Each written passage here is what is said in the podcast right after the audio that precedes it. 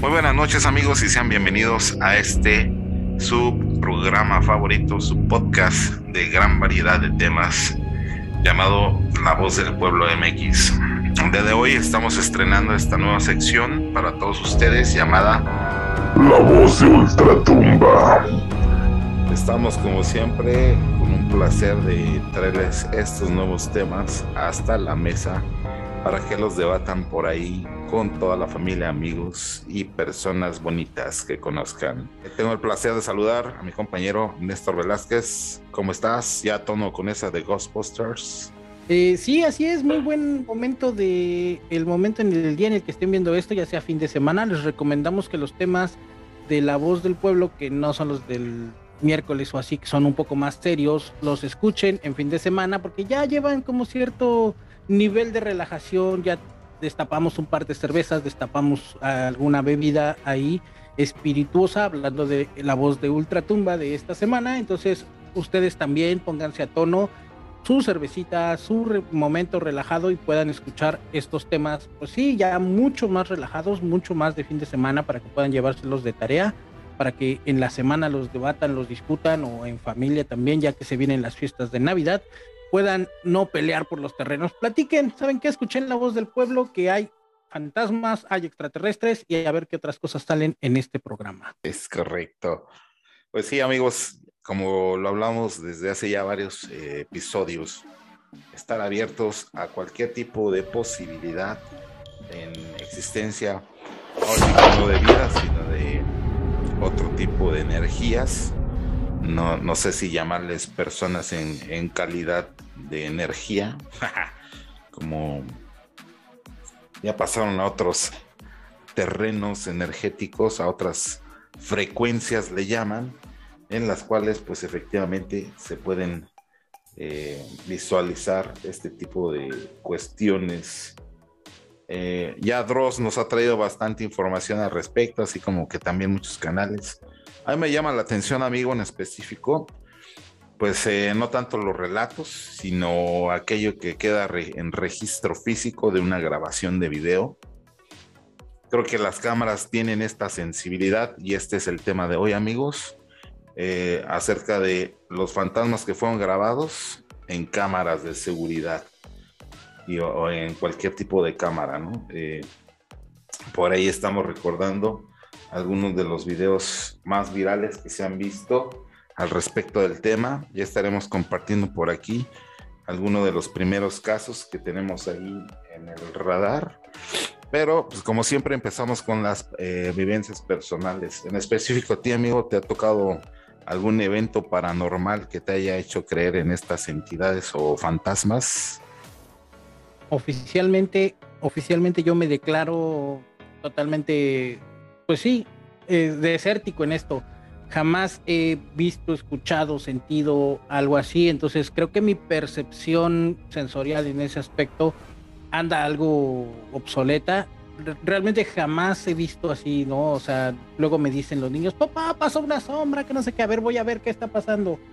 O me ha tocado, por ejemplo, cuando vivía yo en la zona de Azcapotzalco, vivía yo cerca de, vivía yo entre dos panteones, el Panteón San Isidro y el Panteón San Juan Tlihuaca. Las personas que conozcan la zona van a decir, por Dios, ahí es aterrador, es este, prácticamente un video de Dross de fantasmas en los que en todo momento se ven niños, se oyen cosas, se escucha gente pataleando, lo que sea que haya de estas manifestaciones y, y con un demonio. Yo nunca, nunca vi nada. Una vez me tocó algo muy extraño. Em, habíamos, teníamos que hacer limpieza en algún departamento y la, la, persona que nos estaba en esos momentos apoyando salió corriendo muy enojada y, triste y llorando y me dijo, vaya a comprar dos velas porque esta cosa no sé y tengo mucho miedo y empezó a rezar, empezó este Padre Nuestro, Ave María, todo eso. dije, ¿qué onda? No, a ver, dije, pues, ¿qué vio? Es que ahí está el espíritu, usted está ahí, que no sé qué. Y y yo, yo en verdad sentí que esta persona estaba con mucho miedo. O sea, dije, ¿qué, está viendo? ¿Qué, ¿Qué pasó? No me diga que usted no ve nada.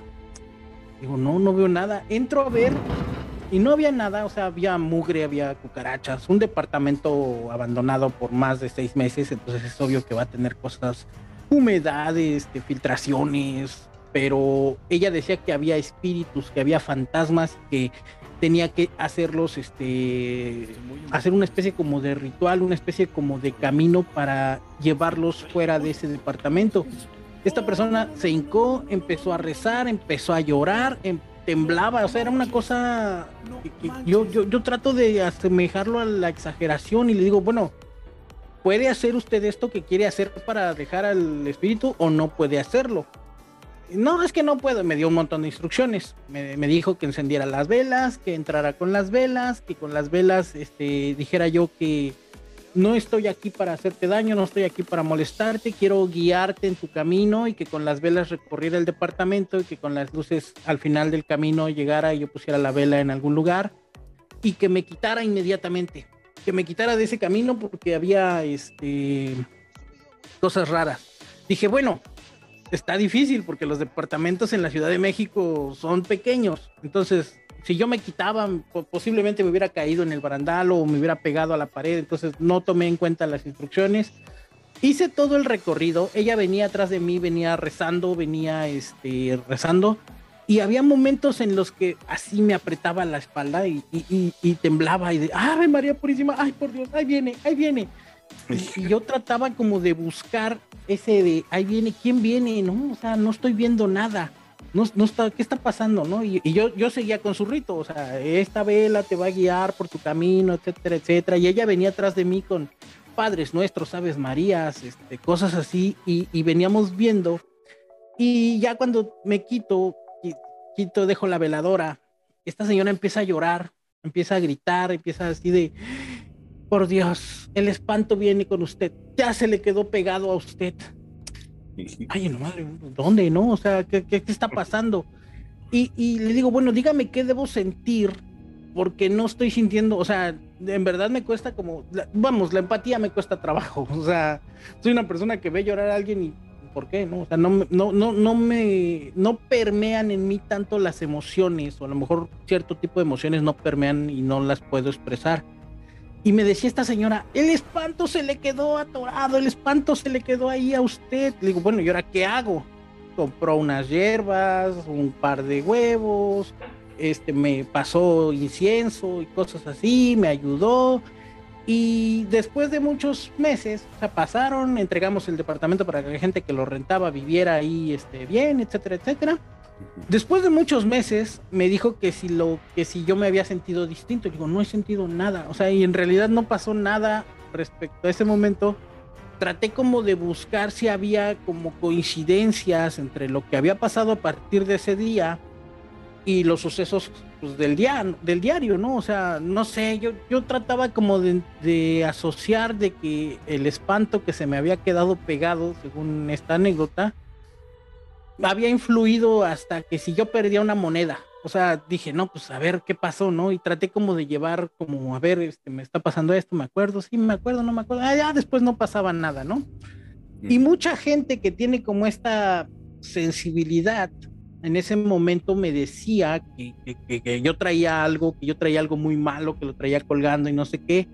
Y después de mucho tiempo, o sea, ya pasó de esto, la verás, casi ocho años, diez años ha pasado de esto.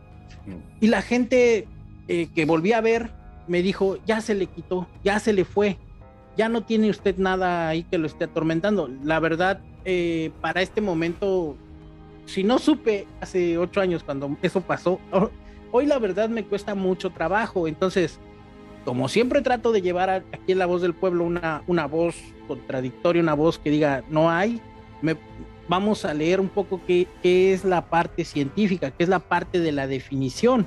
Entonces, un fantasma eh, viene, como siempre, los griegos nos lo heredaron, pues ellos basaban de que cuando una persona se moría, pues ya el cuerpo quedaba hueco y lo que salía de esto era el espíritu o la alma y era ya etéreo, o sea, era algo, algo que ya no podías ver, pero que siempre estaba ahí.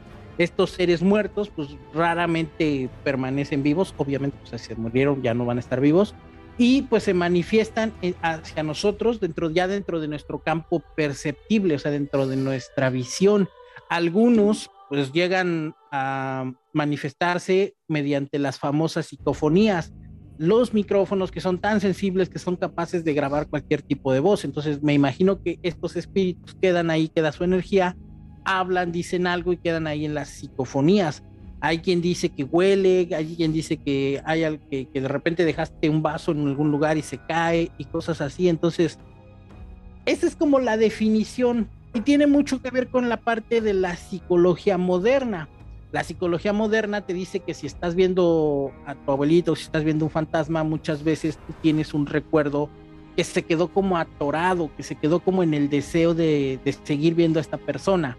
Forma parte del, del, luto. O sea, si, fallece una persona, pues desde luego que vas a querer seguirla viendo. Entonces, ¿en dónde la vas a ver? Pues en su casa, en lo que le gustaba hacer, en lo que le gustaba ver, etcétera, etcétera. Ese tipo de cositas yo creo que forman parte de este imaginario colectivo. Entonces, cuando tenemos personas que son sumamente sensibles, que son sumamente, eh, eh, tienen esta percepción de muchas cosas que a lo mejor muchas otras personas no percibimos, vamos, yo, tengo dificultad hasta para oler, entonces no tengo como esa periferia desarrollada como para poder decirte en estos momentos estoy viendo algo, me cuesta mucho trabajo. No me, no me, no recuerdo yo que tenga, por ejemplo, un, una vivencia, así que diga yo, vi a la llorona, vi al monstruo, vi, vi algo, no. O sea, no estoy diciendo que no haya tenido pesadillas, ¿no? O sea, las pesadillas pues ya es otro como plano de esta secuencia, pero no forma parte de que dentro de mis pesadillas haya fantasmas. Desde luego que he soñado con mi abuela muerta. Estamos hablando que mi infancia primaria de los desde que tengo memoria hasta los 12, 15 años, pues era mi abuelita la que siempre veía por mí. Entonces, desde luego que tengo como sueños con mi abuelita, o sea, me, estoy enfermando de la garganta y de repente mi abuelita llega y me dice, a ver, este, cómete un limón con bicarbonato. Y son, y son cosas que pasaban en aquel entonces. Me enfermaba yo, limón con bicarbonato. Empezaba yo como que a tener este, quiero ir al baño o estreñido, toma agua con X menjurje entonces, todos esos, por ejemplo, no los percibo y yo creo que con la distancia a la que estoy ahorita, pues menos voy a poder, o no sé si, como decía esta señora, me traje a mi abuelita y aquí de repente me deja cosas, ¿no?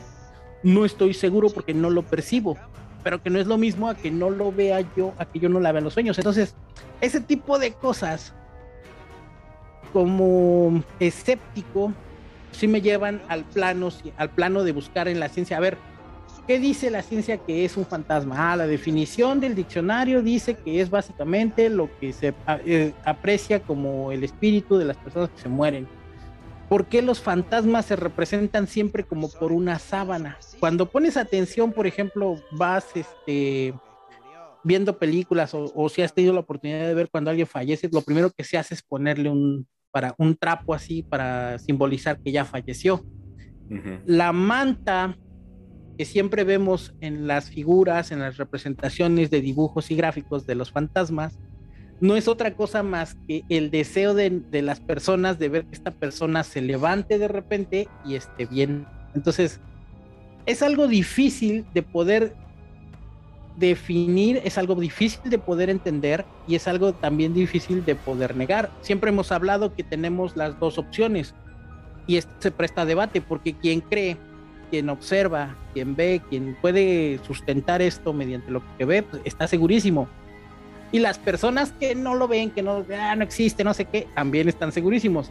Como siempre en La Voz del Pueblo estamos abiertos a ambas. O sea, si tú me vas a decir por qué existe, ah, bueno, yo te voy a decir lo que he visto y lo que he lo que he alcanzado como a sentir. Sé que es un poco escueto, un poco árido mi, mi percepción, pero no voy a negar no, como digo, como decimos aquí, no tenemos pruebas, pero tampoco tenemos dudas. Entonces, no vamos a negar que no existen, no vamos a negar que existen. Vamos a ver las manifestaciones que estén ahí, vamos a poner en duda lo que estamos viendo, vamos a poner en duda lo que estamos escuchando, pero siempre vamos a tomar como base pues una, una, hay una definición, algo que esté escrito, algo que, hay, que alguien más haya comprobado, ¿no? Digo, es difícil comprobar que sí, me volví fantasma y luego regresé, entonces es prácticamente imposible poder comprobar eso, pero tenemos esa definición y, por ejemplo, el hecho de que lleguemos hoy a la conclusión de que los fantasmas se representan en forma de sábana colgante,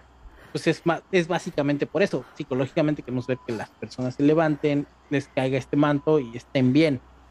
Por ahí va el asunto. Es un recuerdo atorado. Bueno, y, y que me dicen de las cámaras, la sensibilidad infrarroja de las cámaras de hoy en día, las, los, los detectores de movimiento, y es ahí donde venimos nosotros y venimos a poner en, en voz de todos la parte de las evidencias que sí hay para que las personas que como yo están eh, un poco, se les complica un poco decir si existe, no existe, no sé, pues, pues ahí están las cosas, vamos a verlos, vamos a ver qué, qué, qué definiciones y qué elementos tenemos el día de hoy para poder llegar a, una, a un debate de este asunto. Oh, Néstor, pues eh, yo creo que sí eh, hay que considerar esto. Eh, he, he, tenido algún acercamiento con este tipo de temas. Antes los evitaba mucho como buen miedoso niño que era, porque además de esto nos enseñan a temer, ¿no? A temer a lo desconocido. O no sé si es un instinto natural de conservación, alejarte de ciertos temas que no entiendes. Pero eh, al contrario, pues a mí me gusta documentarme nada más que al, al respecto de lo que son temas de fantasmas y las cámaras en específico del patrón visible que podemos ver. Aquí comparto este que señala el espectro de luz que ve el ojo humano en específico, que serían estas frecuencias de onda que están aquí, desde el rojo hasta el violeta, ¿no? Entre ellos, pues todos los colores primarios, la eh, parte del amarillo, de los verdes, azules, son los que nosotros podemos ver. Eh, ¿Dónde está el infrarrojo? Pues si lo ven aquí está bajito, miren. Las microondas, pues obviamente tampoco las podemos ver porque no tiene nuestro ojo ese diseño natural para captarlas, ni tampoco ultravioletas, rayos gamma, ni se hable de rayos X. Entonces, como las cámaras en específico tienen una posibilidad de captar este tipo de espectros, es evidente que eh, vamos a poder encontrar eh, evidencias como esta que vamos a mostrar dentro de este video que les comparto a continuación. Este es una historia de un niño o de un coro de iglesia en Japón que se supone que aquí en la parte superior se ve como el espectro de una niña que desaparece. De hecho es como la memoria, no sé si sea la memoria del lugar que le llaman, pero ahí aparece una, un ser espectral que está ya circulado en rojo, que realmente no debería de estar ahí, ¿no? Entonces, eh, hablamos de la sensibilidad de las cámaras, como ven ahí aparece y luego ya no está. Ahí está claro. Esa y muchas otras evidencias se han subido pues principalmente a canales de este tipo, eh, en los cuales podemos visualizar en específico eh, las memorias eh, de estos lugares. Eh, no sé cuál será la reglamentación para este tipo de cosas dentro de, la Matrix que vivimos. ¿Quién dijo que se podían llegar a tener este tipo de issues, a lo mejor de interferencias o de mala programación, en los cuales a lo mejor esto no es un fantasma, sino es un registro de la actividad que se realiza cotidianamente en esos lugares. Eh, o bien, pues en efectivamente cabemos en la posibilidad de que un fantasma en sí ya no puede seguir aprendiendo, ya no es consciente de sí mismo, ya no sabe dónde está, ni el tiempo dejó de ser una constante para él, se quedan como en un loop de, del recuerdo del momento en el que vivieron. Eh, se habla mucho de las almas en pena por lo mismo, ¿no? Que se supone que son personas que no saben que están muertas.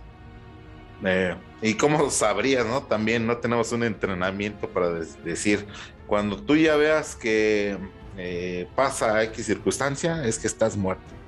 De hecho, hay un síndrome, ¿no? A mí me sucedió por mi accidente del año pasado, eh, que en algunos momentos del día yo pienso que esta realidad en la que estoy puede ser una realidad de donde estoy cuando morí después de ese accidente. Esa es una, una proyección de mi, mi subconsciente que no sabe que está físicamente, pero recuerda todas las sensaciones de lo que era tener brazos, tener algo en las manos, eh, ver un patrón de colores, etcétera. Entonces, eh, es, susceptible a que sucedan este tipo de circunstancias. El, inconsciente humano, o cómo le llaman, subconsciente, es eh, un portal muy amplio en el cual nosotros podemos generar escenarios muy complejos, ¿no? Ya lo hemos visto en el caso de los estudios de, por ejemplo, en Inception, la película que le recomendamos, amigo, la vez pasada, habla de, que los arquitectos eh, o las personas, los soñadores, podían regenerar la realidad sin ninguna eh, tipo de, cambio, ¿no? Más que en los temas de la física cuando ya le metías como de tu cosecha. Entonces, ahí van los, va, va como muy aunado el espectro de los fantasmas que sí se captan en los videos en específico. Ahorita les, les, les pongo uno más adelante para que los vean ahí. Hay muchísimos amigos de ustedes, eh, le dan realmente el tema en, las redes sociales con video y les va a aparecer cualquiera que se imagine.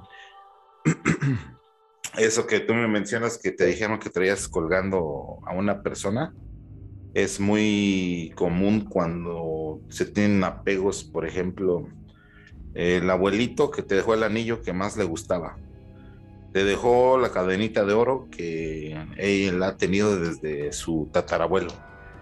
Se supone que esos apegos también eh, son malos para este tipo de, cuestiones de los fantasmas. Hay personas que se quedan apegadas tanto a una cuestión física que realmente no se pueden, no pueden trascender a donde tengan que ir, ¿no? A la fuente o al cielo, llámale como quieras. Entonces eh, se quedan apegados de tal manera que sí se, se, buscan como un huésped o, se aferran a esa situación de, cuando estaban vivos. Entonces puede ser una de esas explicaciones del por qué te decían a ti que, tú tenías una entidad por ahí colgando. Está, está como, como raro, ¿no? O sea, trata, por ejemplo, trato siempre, por ejemplo, de buscar la explicación por ejemplo, en estos momentos de este lado hay otra silla, acá está la silla, y, de repente pues, no se alcanza a ver atrás, pero ahí hay un gato, no sé, a ver, un momento, ahí está, ahí está, ahí hay un gato.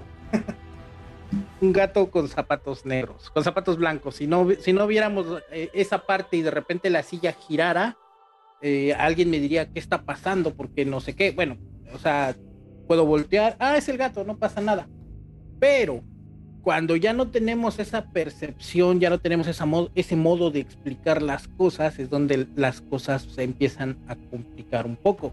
Por ejemplo, yo luego digo, yo, yo pienso, ok, desde el punto de vista, abriendo mi mente un poco más, ¿a dónde va a ir este software? Este, estas, esta, la persona, eh, las vivencias, los recuerdos, las memorias, eh, el alma, todo este paquete de cosas que forman, eh, que le dan sentido, que le dan movimiento al hardware, aquí a mi cuerpo, a dónde voy a ir cuando fallezca, se va a quedar ahí, qué va a pasar. Hablábamos en el capítulo anterior que son percepciones que no estamos preparados para manejar, que oficialmente no sabemos cómo manipular difícilmente nuestra mente, o sea, difícilmente podemos manipular nuestra mente a un estado de meditación, a un estado límbico, pues mucho menos ahora que, como bien dices, no tenemos un manual de ya me morí, ahora que sé, qué, qué, pasa, ¿no? La vida en sí es difícil, estoy respirando, ¿qué, qué, pasa? O sea, si te pones como a, a ser introspectivo en ese aspecto, defínete vivo. Está, está para pensarse. Ahora, la parte de, que ya falleció una persona, ¿cómo se va a trasladar? Ok, sale el espíritu, sale esta onda. ¿Cómo vamos a manejarlo en estos días? Si del espectro de frecuencias que nos mostrabas en la lámina anterior, en la lámina, como si estuvieras en un PowerPoint, en la pantalla anterior, eh, observamos que estas frecuencias se manejan a través de un haz de energía, o sea, las microondas, el ultravioleta pasan a través de energía todo ese tipo de cosas se emiten a través de la luz. En este caso ya no es visible, sino a través del, pues sí, del campo etérico que no estamos viendo. ¿En dónde me estaría yo colocando como fantasma a lo mejor? Eh, este no sé, en medio, la isla. Pero por ejemplo aquí vamos a ver a otro, caso. Que aseo era amiguísimo de él, pero él no sabía que se había muerto el señor del aseo a las 3 de la tarde llegó el espíritu y lo saludó y si ve que él está hablando con el espíritu y y las cámaras lo notaron que hablaron solo, apenas terminó el de hablar con, con el espíritu y eso el compañero se le acercó y le preguntó qué, era lo que estaba haciendo y dijo que, que era que estaba hablando con su tanito y tal y resulta y sale que, que acaban de informar que el señor se había muerto. Ah, sí, este caso es este, que hablaba por, por radio. había muerto con un cáncer estómago, incluido Fred, quien sin duda asegura que lo dio Bueno, ahí pasó para que no nos metan el copyright. este, este caso es parte de lo que estaba yo como tratando de explicar, porque digo, ¿cómo paso el alma a algo tangible? ¿Cómo, cómo es que pasa a, ok, eh, el alma o, el universo en sí, bueno, primero, paso número uno, vamos a ponernos más filosóficos y más matemáticos. El universo tiene una frecuencia de 40 Hz, 440 Hz. ¿Qué quiere decir eso? Imaginen esta luz que está encendiendo y cada que enciende y apaga es un Hz. Entonces esa es la frecuencia. El universo en sí vibra a 440 Hz. Quiere decir que todo lo que vibre y entre en esa frecuencia pues es armónico con el universo. ¿Qué quiere decir esto? Si nosotros, por ejemplo, estamos entrando, entramos, por ejemplo, en las computadoras, eh, las computadoras están a 2.3 Hz, a 2.3 GHz, entonces super pasan. Entonces, quiere decir que si el alma o la persona que se sale de su cuerpo ya no está dentro de su propia frecuencia universal y entra ahora, trata de buscar en dónde quedar, seguramente va a entrar en estos dispositivos electrónicos como lo estamos viendo. Por eso es que hay evidencias en cámara, no estoy diciendo que sean evidencias científicas comprobables, hay evidencias en cámara como el primer video que vimos de la niña que queda, porque entra en, el, en la tasa de transferencias de, la, de capturar la imagen. Es algo que es algo difícil de complicar porque hagan de cuenta que cuando íbamos a la escuela veíamos estas clases de que veíamos un círculo y luego otro círculo y la teoría de conjuntos entonces decimos lo probable con lo improbable y si ninguno de los dos es, lo que queda es eso, eso es lo que queda, eso es lo que estamos tratando de decir. Lo probable es lo que podemos ver aquí nosotros, nos podemos tocar, etcétera, etcétera, y lo improbable es un alma, es un espíritu que quedó en medio. Y lo que está en medio, pues es lo que hemos creado como humanidad, la tecnología, el wifi, la luz, la luz este, que tenemos aquí a través de la luz eléctrica, la transmisión inalámbrica, todo ese tipo de cosas, pues puede quedar que mientras se transmiten estas en estas frecuencias, perdón, las almas y las situaciones intangibles puedan trasladarse a través de estos medios electrónicos modernos. Lo decíamos en el capítulo anterior. No estamos preparados mentalmente, no estamos preparados de forma natural como para poder manifestarnos o poder manifestar sensaciones que a lo mejor llámese telepatía, llámese viaje astral, todo ese tipo de situaciones, la mayoría no tenemos esa preparación para hacerlo. Si lo hay, o sea, tan hay que hay escuelas de todo ese tipo de cosas como para hacer viajes astrales y ese tipo de cosas, pero no todos tenemos la percepción tan desarrollada o no todos tenemos la percepción capaz de lograrlo. Entonces, si a mí, por ejemplo, me ponen, oye, me va a costar mucho trabajo. Y yo creo que ese tipo de cosas entran dentro de este campo. Las psicofonías, perfectamente puedes dejar tu grabadora y en algún momento vas a escuchar algo. ¿no? ¿Qué pasó? Pues si no había nadie. Ah, a veces pasa, por ejemplo, que entras a cierta zona de la casa y escuchas voces, pero ¿qué, es lo que pasa? Pues que la, la, casa o la zona en la que estás a lo mejor es un poco más cóncava que la otra y resulta que el vecino en la casa siguiente pues habló e hizo eco y lo estás escuchando dentro de tu casa. Pero tú sabes, por ejemplo, que, ay, estoy yo solo, no tiene por qué haber nadie, ¿no? ¿Qué, qué pasó? Ah, pues entonces tratemos de buscar esa explicación. No estoy diciendo que no existan, que no vayan a ver, porque evidencias hay, más la parte complicada es decir por qué están esas evidencias ahí. Si yo me cerrara mi cerebro y dijera, no existe nada, no hay nada en el mundo, diría que son trucos, que es un Photoshop de video, dice. Eh. Ah, pues entonces tratemos de buscar esa explicación. No estoy diciendo que no. El, por ahí la cuarta transformación, ¿no? Y sería muy complicado tratar de pensar en otra cosa. ¿Qué es tu, tu gato, tu perro que está allá Ah, sí, lo que queda de mi perro. Oye, pues a mí en lo personal he tenido, como le llaman, un encuentro de tercer tipo, un fantasma. Eh, fue visualizado incluso por mi hermano, mamá y mi hermana. Alguna vez, eh, cuando vivía todavía en Nezahualcóyotl, estaba yo en el baño, que estaba en la planta baja. Luego había un patio y luego había una escalera que subir y rodear hasta llegar a donde yo, nosotros vivíamos, en la casa de un tío. Entonces para eso, pues yo entré al baño extrañamente ya me había acostumbrado como a, la oscuridad y eso. Y entonces eh, en esa noche en específico sí sentí como una mala vibrilla, así como cuando te recorre el cuerpo un escalofrío. Y, volteas así como a ver quién te está observando o qué hay por ahí. Porque si era común luego visualizar a los gatos que estaban por ahí muy escondidos entre las penumbras o sacando la basura. Y, y te espantaba, ¿no? pero esta vez no, no había nada. Entonces, pues ah, hice lo que tenía que hacer y me subí. Cuando iba subiendo empecé a sentir como unos pasos detrás de mí, entonces aceleré el paso, entro y cierro la puerta y, y sentí como que la empujaron. Bueno, no sentí, más bien la empujaron para que no la cerrara. Y me asomo yo y me dice mamá, te aventaron la puerta, ¿verdad? Le digo, sí, y, ya no, no pasó de ahí, cerré y ya nos quedamos como sacados de onda. Le dije, pues qué sería, ni siquiera fue cuando llegan las ráfagas de aire, ¿no? Tú sientes el chiflón y que te avienta la puerta, pero esa vez no.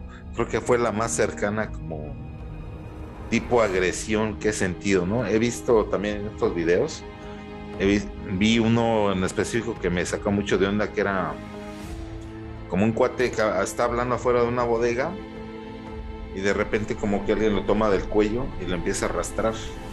No sé si ya lo has visto, ahorita lo voy a buscar para ponerlo. Pero esa entidad lo empieza a arrastrar y hasta que este cuate como que se logra zafar y se va. Pero digamos, ¿qué reglas están rompiendo a partir de, de esta posibilidad que tú tienes ya como un espectro, un fantasma? de intervenir con los vivos. O sea, yo entendería que al perder la vida en este mundo terrenal, pues tendrías que volver a una fuente, como te menciono, a donde estuviste originalmente antes de venir aquí o vivir. No creo que seamos un resultado espontáneo nada más de la de esta vida que tenemos en este momento y ya jamás volvamos a tener ninguna interacción con la vida. Creo que la vida trasciende más del cuerpo físico a nivel eh, energético y si tú quieres a nivel espiritual. Recuerdas como limbos, bueno, a mí me pasaba también de niño que recordaba como vidas pasadas y veía esos temas del aura en las personas y todo eso, pero como que la, misma sociedad, tu familia te va suprimiendo esas cuestiones y o simplemente desaparecen. Entonces, eh, mi nivel de, sensibilidad, como tú mencionas, pues bajó muchísimo. Más que si he tenido ese tipo de encuentros y el que te comenté la otra vez aquí en esta casa, en este cuarto, de hecho, donde estoy aquí grabando este podcast. Aparece una sombra, apareció una sombra grande pasando, transitando por aquí. Y yo estaba allá abajo sin electricidad ni nada. Y de hecho, este, los perros se llegaron a meter aquí cuando estaba en obra gris, que no había puertas ni nada, y de repente el perro ladraba al vacío, ¿no? Y estaba así horas o minutos, ladre y ladres como sin razón al vacío. De hecho, cuando sucedió eso, yo traté de captarlo en video, pero pues obviamente no se escucha nada. O a lo mejor no, no lo he analizado a, a profundidad para ver eso que mencionas de las psicofonías. Sí, ahí también, por ejemplo, nos faltaría algo de expertise en la parte de manejo de las cámaras, porque, por ejemplo, eh, sabemos que ponemos la cámara, la presionamos el botoncito y ya toma bien bonito los colores y todo eso, pero cuando le movemos al modo pro y hablamos de cosas como ISO, apertura, este, todos esos elementos, pueden ser que sí sean factible captar algo que nosotros no estamos viendo. ¿Por qué? Porque nosotros tenemos nuestro rango de luz, nuestro rango de colores que estamos viendo en esos momentos, pero si a lo mejor puede que con los teléfonos convencionales no se pueda, ¿no? Pero eh, no sé, en una de esas captas algo. No sé, el, por ejemplo, el famoso ese reto del TikTok que están haciendo ahorita con el anillo y no sé qué, y que se vea, lleva algo de, de pensar, porque si tienes que dejar la luz de tal forma en la que solo se vea tu silueta. ¿Qué quiere decir esto? que vas a tener solamente una luz, que solamente se va a ver tu silueta y eso ya es, por, por así decirlo, es difícil de lograr. Que nada más se vea tu sombra, o sea, que se vea tú solo tu silueta, tu sombra, aunque todo lo demás esté oscuro y cuando pases la luz lo único que se vea es tu silueta. Eso es complicado de lograr. Entonces, si lográramos manejar técnicamente el teléfono, la cámara o lo que sea, como para captar otras escalas de colores, otros niveles de luz, otros niveles de sombras en, este caso, yo creo que sí sería posible, por ejemplo, en, tu habitación donde estás, en estos momentos que pudieras ver la sombra que acaba de pasar detrás de ti. Entonces, sí sería como factible que, sí sería como factible que lográramos tener una evidencia que dijeras, ah, pues ahí está. Digo, la parte siguiente, pues es qué es, por qué, de dónde viene la sombra, etcétera, etcétera. Por ejemplo, siempre que alguien dice, es un video editado, vamos a tratar de desmentir los videos editados, analiza de dónde viene la luz, hacia dónde está haciendo una sombra, si esta sombra rebota, o, por ejemplo, ahorita que está de moda, ¿no? Que falsearon el video del tren. El se, se habla, ¿no? Pero cuando observas el video ves que hay una entrada de luz de sol, hay una entrada de luz de sol, incluso por ahí se ven algunos reflejos. Ese tipo de cosas es muy complicado de, hacer, requiere un presupuesto enorme. Entonces, si tú, por ejemplo, captas eh, el reflejo, por ejemplo, aquí un reloj, captas el reflejo de los relojes o reflejos pequeños que no son tan fáciles de ver así, pues que logres como tener eso, vas a poder capturar una imagen paranormal. Eso sería, por ejemplo, interesante dejarlo de tarea a la banda que nos esté escuchando, que nos deje fotos, que nos deje videos de cosas paranormales que hayan captado dentro de los comentarios aquí en Facebook. Así es. Ahí te estoy compartiendo el video. Este no es, pero es similar. Mira, ahí ya lo atacaron al guardia. Si lo ves, lo, lo aventaron contra la pared. No se ve nada está como desconcertado. Y aquí llegan a auxiliarlo,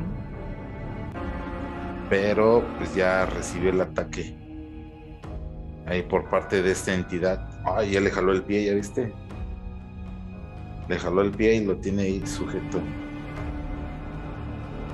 Esto se supone que pasó en Armería, que es España, ¿no?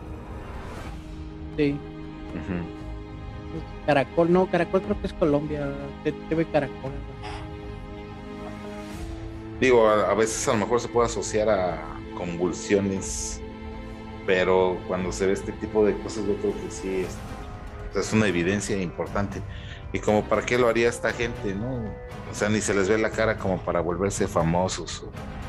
sí, vamos, no, no es algo que tú digas, este, en ese momento está ahí la persona y lo, lo tienen como preparado, incluso la cámara se ve que es una cámara de seguridad ahí, ahí puesta pues, para seguridad, para que no anden ahí. Y el hecho de que haya una manifestación de fuerza ahí, pues ya es otro nivel. O sea, eh, no sé cómo logran. Ese sí está, está muy debatible el asunto. O sea, sí existe. Es, o sea, sí existe la imagen, pues, como tal. Pero ¿qué pasó? O sea, hace unos años, por ejemplo, el buen Dross, Dross, no nos vayas a comer, no vamos a decir que lo que tú dijiste está mal. O sea, Vamos a tomar tu testimonio. Hace unos años, Dross subió un video en el que en China se veía que algo transparente movía unos automóviles y los jalaba y los aventaba hasta por allá. Lo que no se vio en el ángulo de la cámara que Dross presentó y se vio en otros ángulos es que previamente había pasado un camión con un cable de esos como los que hay aquí en México que salen de los postes y se aterrizan un cable industrial pero que no era captado desde el ángulo donde primero se vio la manifestación que se quiso asumir como paranormal. ¿Cómo era este video? El, se levantaba un camión por los aires como si hubiera temblado y parecía que algo paranormal se estaba llevando los camiones hacia adelante. Y no, desde otro ángulo, desde otra cámara, se ve que primero pasa un camión con alambres industriales, se cae uno de estos alambres, atora con los camiones que van pasando y cuando el camión avanza, pues se levantan todos los otros camiones y ahí está la manifestación paranormal. Entonces, aquí no podemos observar nada de eso, no podemos observar unos cables, no podemos observar que haya otra gente y lo haya empujado y se haya quitado. Entonces, ese tipo de cositas en las que no hay explicación aparente o no hay como fuerza, como bien dices, te empujan la puerta, se mueve algo, se desplaza algo, es todavía mucho más complicado de tener. O sea, la evidencia ahí está de que pasó algo. ¿Qué pasó? No sabemos. O sea, es difícil de entender este tipo de manifestaciones a nivel de la física básica que nosotros conocemos. Porque está rompiendo, para empezar, está rompiendo la primera ley de que debe de estar vivo para poder empujar algo, ¿no? Entonces ahí, ¿qué pasó? Y luego el hecho de que además lo jale de, de una pierna y cosas así está muy complicado y está muy difícil de poder entender qué está ocurriendo. Ahí está de qué está pasando. Como bien dices, puede ser alguna manifestación de una convulsión o algo así, puede ser, pero que el hecho de que haya tantas, pues estamos hablando que en, este caso las convulsiones son un problema de salud grave a nivel mundial. Está difícil de llegar a un acuerdo en esta parte. Sí, yo creo que aparte la ciencia le ha oído como que al tema de estandarizar un criterio, por lo menos una clasificación real de este tipo de fenómenos. Por lo mismo de, por ejemplo, los alienígenas, que son como temas tabú que la gente le da cosita a tocar y no se quieren ver eh, como un, un, loco fanático desquiciado hablando de esos temas. Cuando realmente pues es una cosa que existe, que está documentada por un montón de gente, por un montón de años que ha, venido sucediendo incluso en esta era moderna que nos saltamos tanto de ser personas más civilizadas, sigue pasando. Cuanto y más, pues en, en, las cuestiones de cuando empezaban estos registros. Entonces, yo creo que ya convendría de alguna manera ir estandarizando, ¿no? Por ejemplo, un nivel 1 de fantasmas o recuerdos, grabaciones del lugar. Son memorias del lugar, se le considera fantasmas pero no son hostiles ni están aquí porque penan por algo. Más bien es una memoria del lugar que se reflejó por la memoria que existe en las condiciones físicas de ciertos elementos, ¿no? De una roca que almacenó la información y con los rayos del sur reflectantes correctos la expone al ambiente. El número dos, que si sean los eh, fantasmas de personas que murieron pero que no encontraron la, la forma o se resistieron a, a, partir de su misma energía a trascender a ese siguiente nivel. Entonces, como no trascendieron, se quedaron establecidos en ese conjunto que tú dices, ¿no? Tenemos los dos círculos, en este huequito de aquí es donde están los fantasmas. Entonces ya no trascendieron a, a donde deberían y por eso se quedaron ahí están los otros que ya son conscientes, que son fantasmas y que empiezan a desarrollar habilidades como el de este sujeto, que ya sabe manipular la materia, sabe eh, aplicar fuerza para mover un objeto, hacerse visible o invisible, que a lo mejor ya, ya tomó, como te digo, esa conciencia de que está muerto y que quiere a lo mejor una afrenta, una venganza, o que simplemente a lo mejor quiere molestar a alguien, ¿no? Digo, yo creo que existiera esa posibilidad. Está la otra que a lo mejor son los trascendidos que regresan de repente al mundo terrenal por algún recuerdo, alguna invocación. Aquí, como vemos en el video del primer guardia, que está despidiendo al amigo de puño, me lleva hasta pensar en la teoría esta de, de Schrödinger, ¿no? Que cuando tú ves el efecto de ciertas partículas, se vuelven reales pero cuando no lo estás viendo, no son reales. Entonces el tipo estaba vivo y muerto a la vez. ¿Sí has escuchado de ese experimento? O sea, estaba en los dos estados al mismo tiempo. Por eso su compañero lo pudo ver, pero la cámara no. Aunque detectó al, al amigo que lo estaba viendo en ese momento. Entonces yo creo que con estas categorías, digo, habría que meterles una pulidita ahí y que alguien se fuera por, por esa tendencia de documentarlo y ponerle ya nombres y categorías a lo que sí está sucediendo, ¿no? No podemos negar lo que, que ocurre, que pasa. Y mucha gente del pueblo, la voz del pueblo, pues siempre, si tú le preguntas a alguien, ¿tienes una historia de terror? Evidentemente te va a contar algo que a lo mejor tú ni te esperabas. Sí, siempre es como, y, ahora la historia, ¿no? Y qué pasa, y la anécdota y todo ese tipo de cosas, eh, no deja de ser como, vamos, trato de usar la palabra como increíble a nivel de sorprendente, no de que sea increíble, ah, no lo creo, no, o sea, en verdad es sorprendente, ¿no? Incluso, por ejemplo, todo ese tipo de casillas que tendría que hacer la ciencia yo creo que viene de la parte ancestral de la misma ciencia, porque los primeros científicos eran pues católicos, eran cristianos curiosos que decían, ¿y ahora cómo le hago por esto? Y Galileo era, incluso era de un alto rango de la iglesia. porque en esos momentos dijeron, hay que meternos acá? No, porque eso Diosito sí lo castiga, ¿no? Y ya me tiraron de a loco con lo de la tierra redonda, ya lo aceptaron, que bueno, mejor no me meto en otras ondas. Y yo creo que por ahí va el asunto, aparte de la parte, aparte de lo complicado que viene siendo, porque ahorita mencionamos como los fantasmas básicos, ¿no? Pero ¿qué pasa, por ejemplo, en los lamentables que han sido como en accidentes? No solo los accidentes, las personas que fallecen en asaltos, en situaciones trágicas de dolor, de, de resentimiento, de todo ese tipo de cosas. Dices, bueno, voy a regresar por venganza, que no sé qué. Y ¿Y qué pasa, por ejemplo, si se contradice de que era una persona de que hoy cumplió todos sus cometidos, traía una lista de metas, eh, vida nada, me debes vida nada, estamos en paz? Y desde cierto punto de vista, esta trascendencia, esta, ese cambio de, plano, pues sí lo destina a ya no ser un fantasma. Entonces, ¿cómo vamos a obtener esta evidencia si lo estamos buscando, lo estamos este, cómo lo vamos a manipular.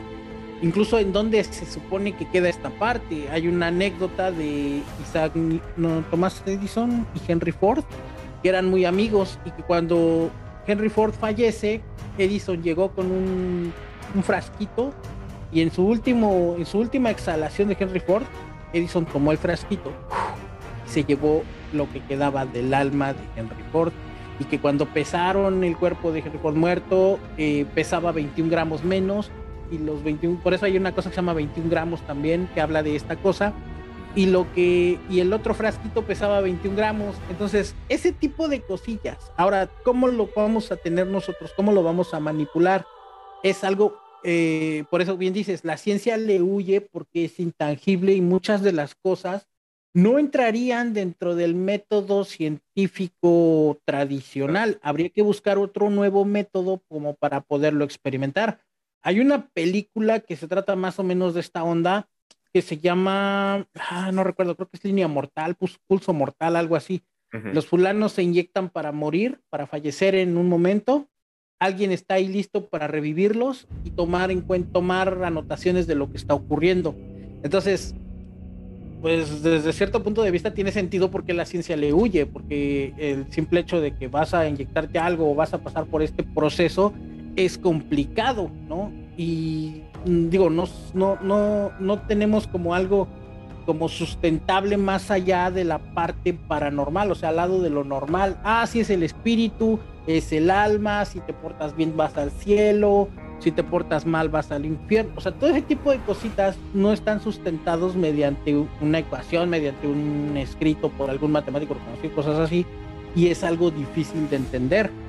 Digo, hay casos, por ejemplo, este chavo que estaba muerto y estaba vivo al mismo tiempo, estaba en el plano etéreo, estaba en este, en este círculo que hablábamos de la teoría de conjuntos y perfectamente pudo manifestarse. Pudimos ver una manifestación ahí Sin embargo, habría que explicarla. O sea, ¿qué pasó? O sea, sí se despidió y a lo mejor estaba en un ángulo en el que no se veía en la cámara. Eh, eh, es algo muy debatible y es algo que vamos a meter en alguna de las, de las ramas o de las categorías que estamos planteando y que nos ayuden a revisarlo, porque en verdad que es algo que te queda así de, pues lo estás viendo, ¿no? O sea, no puedes negarlo, no podemos decir que no existe.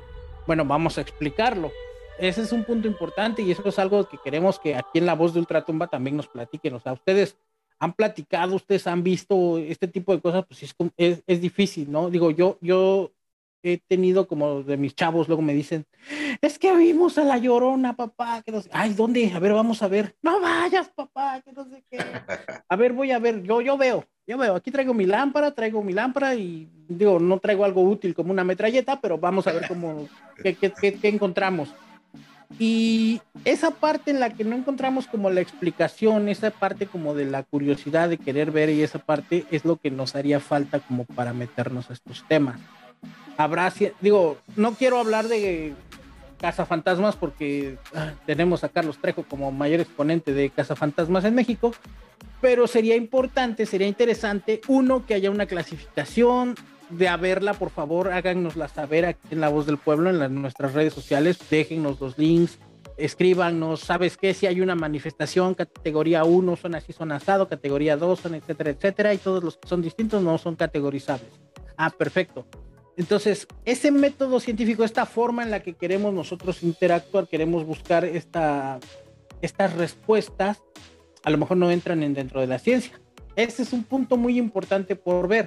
No, y sobre todo no cerrarnos. O sea, queremos ahorita nosotros decir, eh, yo soy algo escéptico, soy algo distante a la mayoría de las percepciones, pero sí me gusta ver este tipo de cosas cómo se manifiestan. Y, por ejemplo, sí me gustaría, por ejemplo, ahorita ver algo, ¿no? Estamos aquí distraídos y que alguien me diga en la, que nos digan en los comentarios, en el minuto 36 algo pasó a través de la puerta, a través de atrás de donde están o atrás de tu sombra. Eso sería, en verdad que sería algo muy, muy sorprendente, porque yo no lo percibí, estoy viendo aquí el reflejo, eh, Albert me está viendo, yo estoy viendo a Albert y no, no hemos visto realmente nada, pero sería muy interesante que, por ejemplo, viéramos alguna manifestación de algo que, que, sí nos saque de onda, ¿no? Digo, y no, mi cortina aquí no cuenta porque pues, tengo el ventilador apuntando para acá y se está desplazando constantemente. Entonces, eso es un punto muy importante que, que nos cuenten y que nos apoyen también en esta parte para poder develar estos misterios.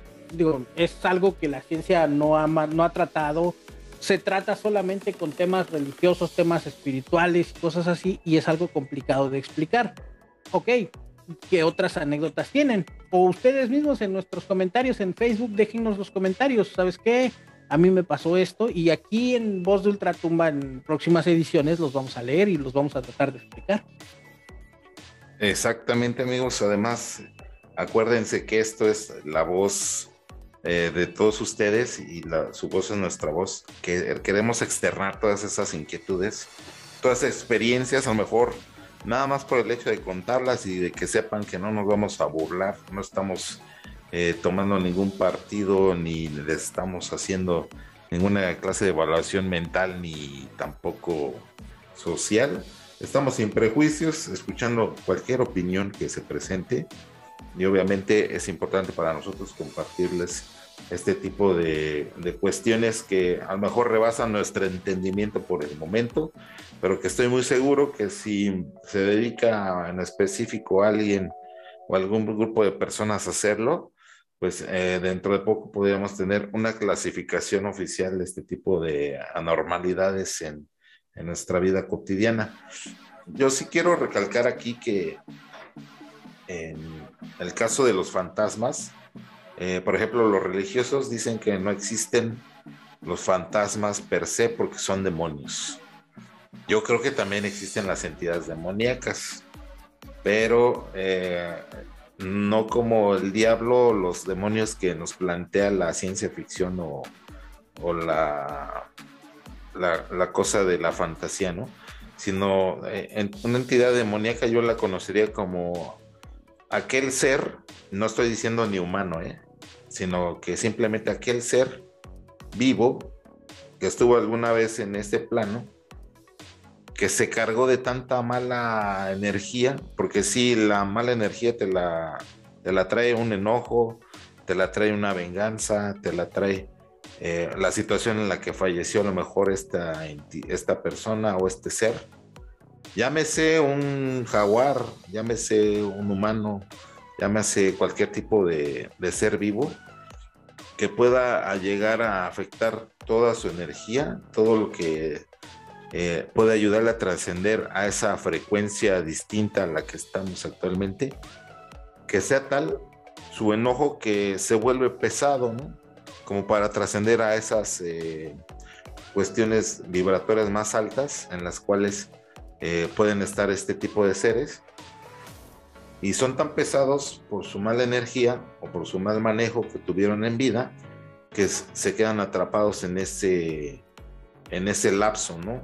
Es como si tú quieres nadar y te dejas ropas pesadas, pues ¿qué va a pasar? No puedes nadar igual que si estuvieras con un traje de baño adecuado.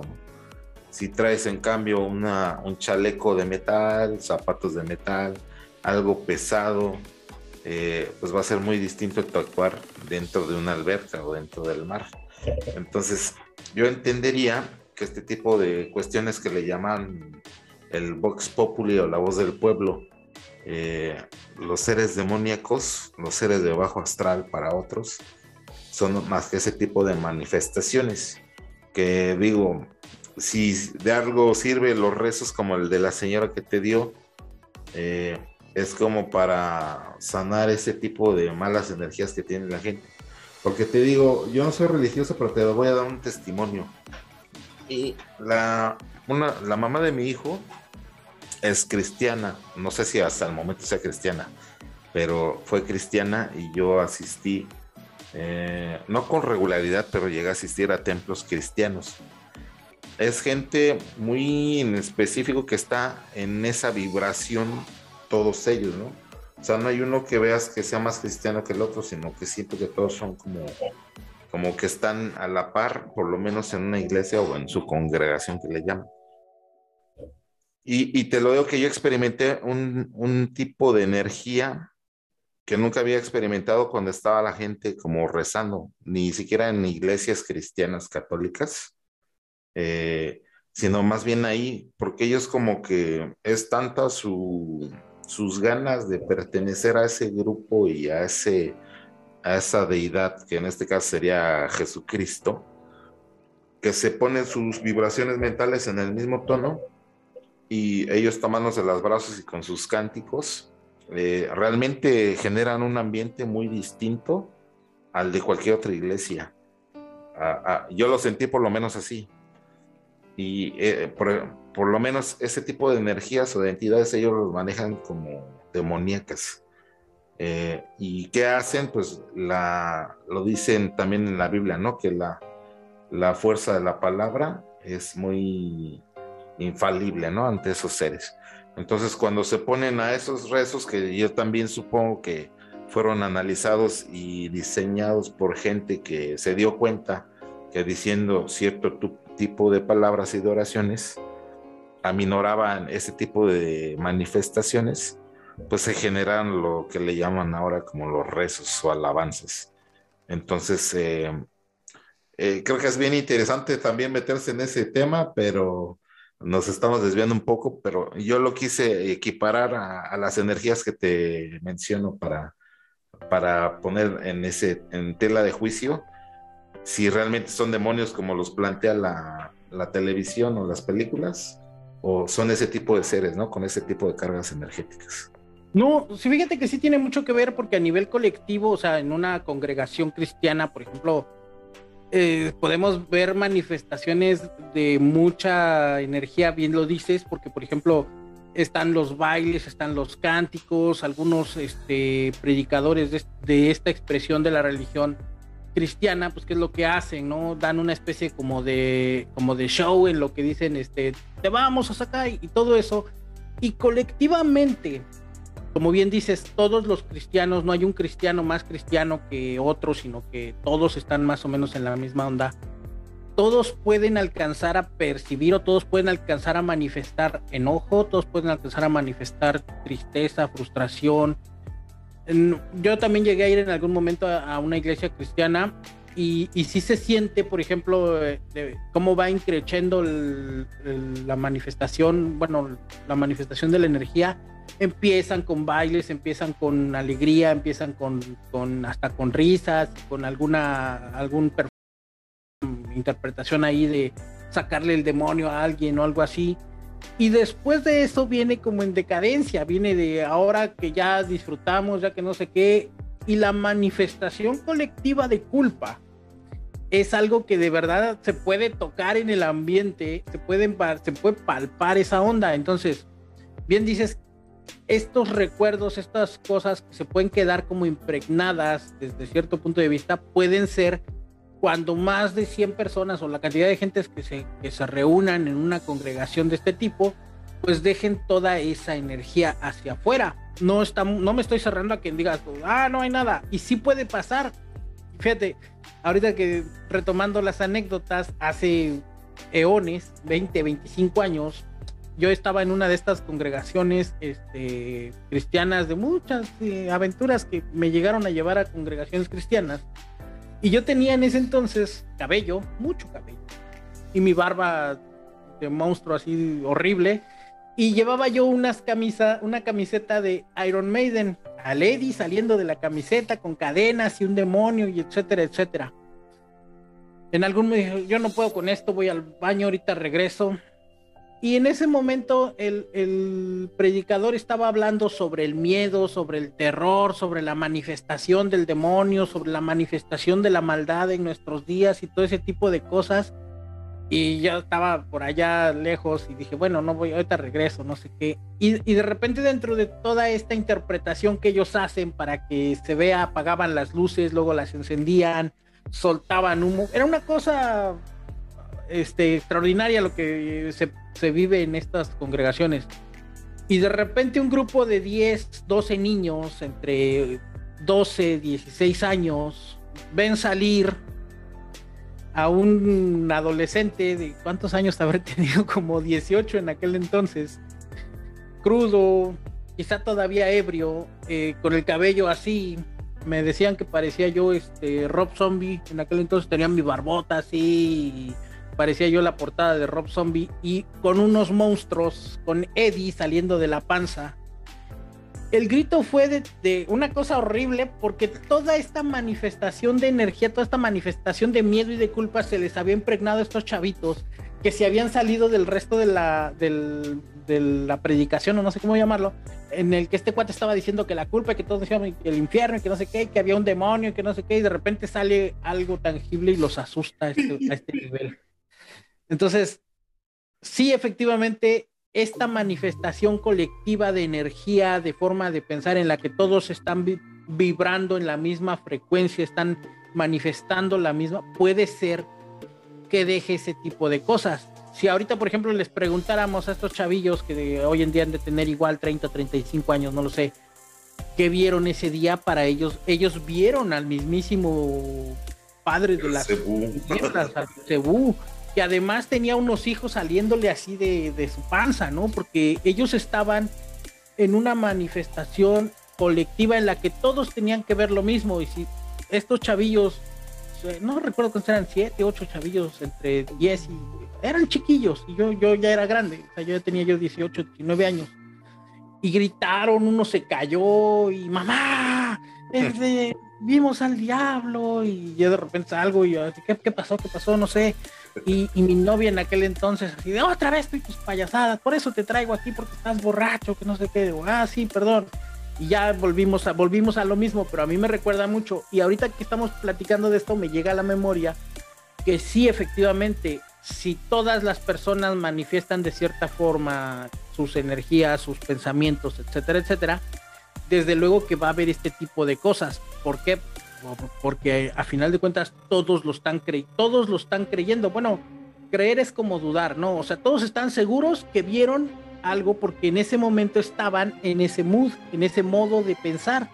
Y ahorita si te, digo, si los ves, estos chavos seguramente vieron que había un demonio, que estaba Satanás, y que desde luego el pastor, con sus esfuerzos y su trabajo, pues lo sacó de ahí. ¿No? Digo, a final de cuentas, cuando vi que estaban ahí, que, que fueron a ver toda la gente, fueron porque había un monstruo, ¿no? Y, alguien dijo, no, pues ¿quién, quién fue para allá, ¿no? Pues quién sabe, ¿no? Quién sabe qué estaba pasando. Y todos los niños estaban como asustados, entonces el el pastor dijo, no, han de estar sugestionados, no se preocupen, hermanos, y empezaron a cantar de una forma distinta, porque si fue algo, o sea, fue un grito bastante sonoro y la gente estaba asustada. Entonces, sí tiene sentido la parte de la manifestación de las energías. Aparte, todas las personas, todas las culturas, es, va a ser algo que se va a manifestar, que vamos a estar, que se va a expresar. Y no solamente de esa forma, sino que a lo mejor eso, cuando estos chavillos le cuenten a sus hijos que en una congregación, en una manifestación, vieron al demonio porque a lo mejor se habían portado mal, no sé, pon tú que hayan roto una ventana o algo que los haya manipulado de esta forma en la que la culpa los tenga ahí, desde luego que van a ver cosas feas y van a ver al mismísimo demonio, pero no porque realmente el demonio haya salido, ¿no? Pues el demonio era un adolescente briago ahí de 18, 19 años. en sí era la manifestación de la energía, la forma en la que estas personas estaban pensando. Entonces, sí tiene mucho sentido que, nos hayamos desviado tantito para allá, porque a final de cuentas no tenemos de dónde tomar una manifestación colectiva como tal de estas cosas. ¿Y dónde se dan? Pues en estas, eh, en estas congregaciones. A diferencia de una congregación de una misa católica que es mucho más solemne, va, prácticamente va cronometrada al segundo, ¿no? Primeros 10 minutos es la parte de la bienvenida del Padre, lee un segmento de la Biblia, el saludo este de la paz, y luego del saludo de la paz, el sermón, viene el sermón, después del sermón viene pásenle a comulgar, viene la comunión y luego viene la famosa homilía, que es como que la interpretación del párroco del día. Y todo está cronometrado a que dure 60 minutos, una hora. Entonces, el modo que vemos, por ejemplo, en, los, en la parte cristiana, pues es más enfocado a que si quieren como esta comunicación con, con Dios, etcétera, etcétera.